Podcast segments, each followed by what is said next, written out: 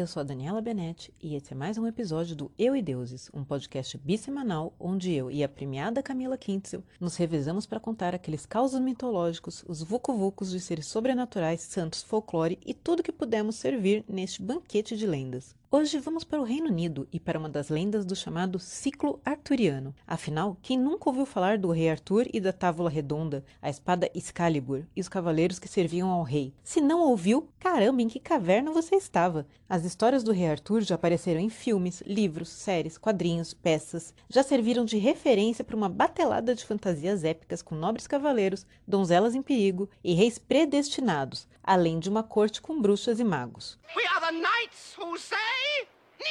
As lendas que fazem parte desse ciclo ainda vão render muitos episódios por aqui, já que são centenas, uma mais interessante que a outra. Mas para começar, escolhi um cavaleiro pouco conhecido do grande público, mas que vai ganhar sua própria adaptação para o cinema ano que vem. Estou falando de Sir Gawain e o Cavaleiro Verde, que em português também é chamado de Dom Galvão, mas aí eu já achei sacanagem. O homem é gênio, é uma fera, é uma lenda.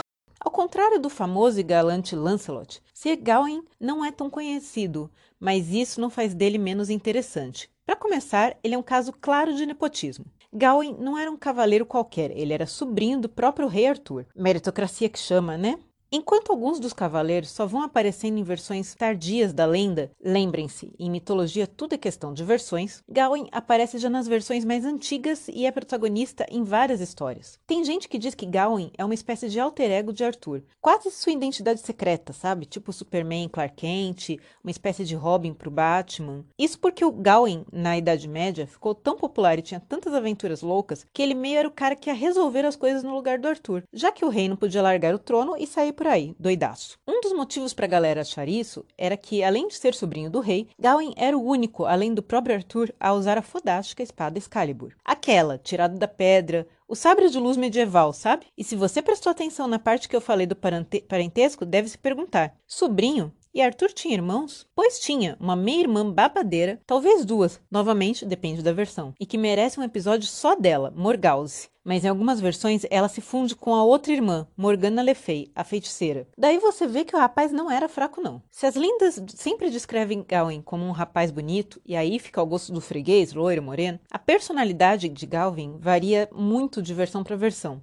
Em algumas, ele é o ideal do cavaleiro, virtuoso, gentil e corajoso, digno de Excalibur e de aconselhar o rei. Em outras, ele é imperfeito e pecaminoso. Algumas entram em um consenso de que é possível ser os dois, porque afinal nosso querido Gawain era apenas humano. E é numa dessas histórias que vamos mergulhar. Diz a lenda que era festa de Ano Novo e todo mundo estava reunido no castelo de Camelot. Tava rolando aquela rave medieval. Muita comida, muita bebida, presentinhos do rei, menestrel mandando os grandes hits do momento, quando chega uma figura bizarra.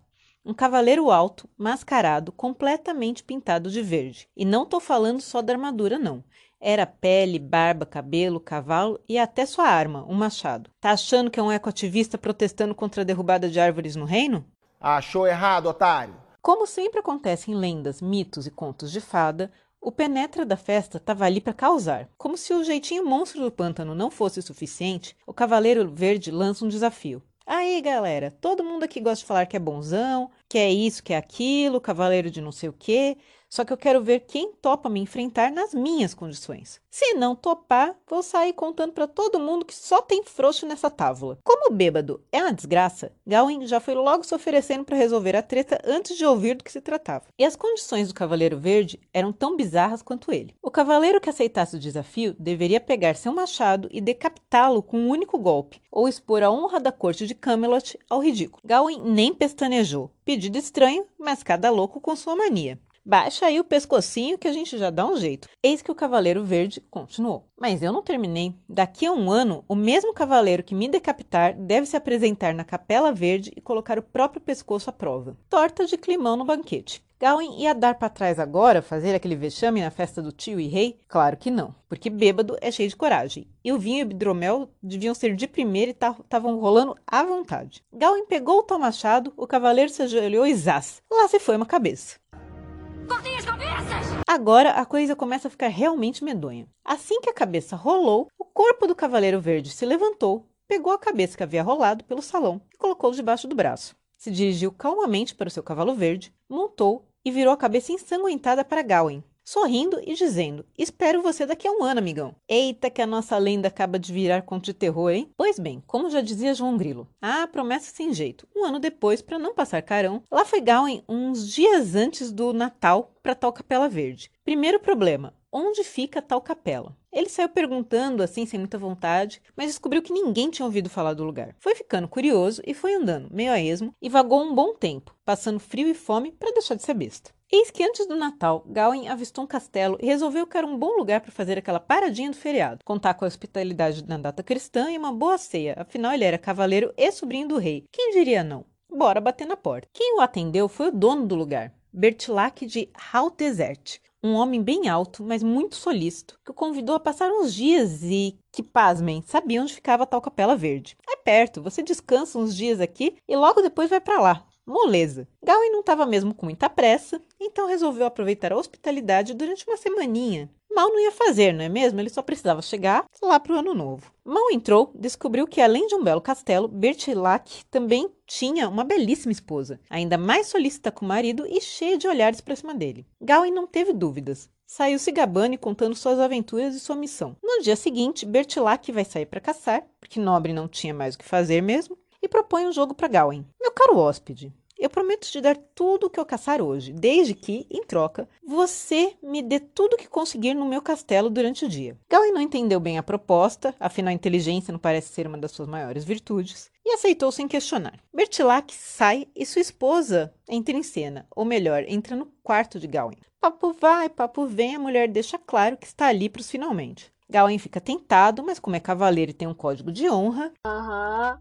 Sei. ele resiste. A senhora do castelo pede então que ele aceite pelo menos um presente para que ela não fique ofendida. Um beijo no rosto. Ela se vai e o marido chega com um belo cervo que caçou. E aí, Gawain, o que, que você conseguiu hoje? O cavaleiro vai até Bertilac, dá um beijo em seu rosto e pega o servo para o jantar. No dia seguinte, mesma coisa, Bertilac vai caçar, faz a mesma aposta. Sua esposa tenta seduzir Gawain e ele resiste. Ao chegar, Bertilac entrega a caça, um javali, e recebe dois beijos, um em cada lado do rosto. No terceiro dia, lá vem essa mulher de novo. Conversinha vai, conversinha vem, e ela diz que tem um presente diferente dessa vez. Gawain já ia protestar, ele já estava ligado que tudo que ele recebesse, ele ia ter que dar pro Bertilac. Vocês perceberam? Quando ela tira da cintura um cordão, uma faixa de tecido verde, e diz: Essa cinta é mágica e quem usa não sofre nenhum mal. Eu gosto muito de você e não quero que você se machuque. Então fique com ela. E tascou-lhe mais três beijos. Bertilac chega da caçada, entrega a sua caça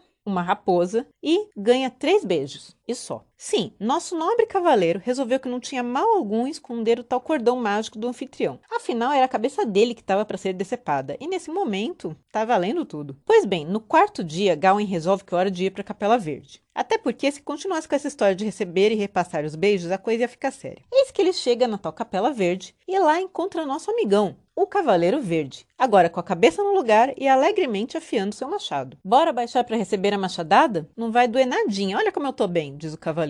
Gawain se ajoelha e espera pelo machado, segurando a cinta que ganhou. Mas na hora que sente que o machado vai descer, ele se encolhe, faz o movimento de se afastar. Cavaleiro Verde não perde tempo para tirar um sarro. Ô louco, essa é a coragem dos famosos cavaleiros de Arthur? Humilhado, Gawain se abaixa novamente, engolindo em seco e apertando a cinta sem muita convicção. Novamente o machado vai descer, Gawain se encolhe e dá uma desculpinha qualquer. Você não desce logo essa merda? Fica enrolando? Aí eu acho que já foi, entendeu? Deu me mexo. Bem, hora da terceira tentativa. Gawain fecha os olhos e fica firme, né? Você é um cavaleiro ou um rato? Esperando o golpe e pronto para salvar o pouco de dignidade que lhe resta. O machado desce e para no seu pescoço, fazendo apenas um pequeno corte na nuca de onde escorre sangue. Gawain, já de saco cheio, se levanta pronto para um duelo, enquanto o Cavaleiro Verde ri e tira seu elmo. Imagino que vocês já sabem quem é o Cavaleiro Verde, certo? Sim, era ele, Bertilac, com um sorriso maroto. Demorou para ter coragem, hein? E além de não ter coragem, ainda é mentiroso. Ou você acha que eu não sei da fita? Os dois primeiros dias você manteve sua honra, manteve sua palavra. Mas no terceiro dia, o medo de morrer fez você mentir. Você tá vendo tudo isso aqui? Isso foi um teste feito por Morgana, ou Morgause. Novamente, depende da versão. Para testar a sua coragem e honra.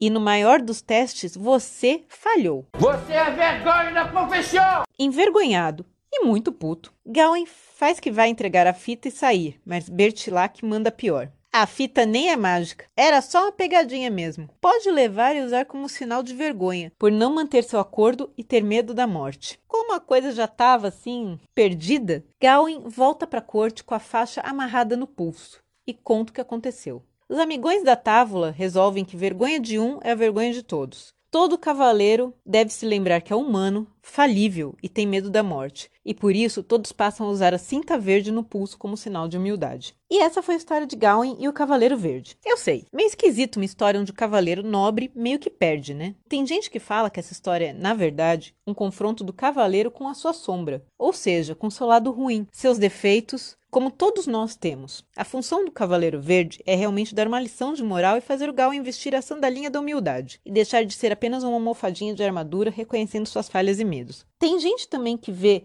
nessa história a simbologia do ano velho e do ano novo. O Cavaleiro Verde seria o ano velho e o ritual da machadada seria para lembrar que a gente faz muitas promessas e não tem compromisso de mantê-las no ano que vem, né, quando chega a hora. Bem, foi isso. E aí, curtiu e quer pedir alguma lenda, folclore, mito ou saber mais sobre as altas confusões da turminha do barulho do Rei Arthur? Mande seu recado para contato@euideuses.com.br. Para variar, dica para vida. Aproveita e vai ler uns livros. Até o próximo Eu e Deuses. Bye bye.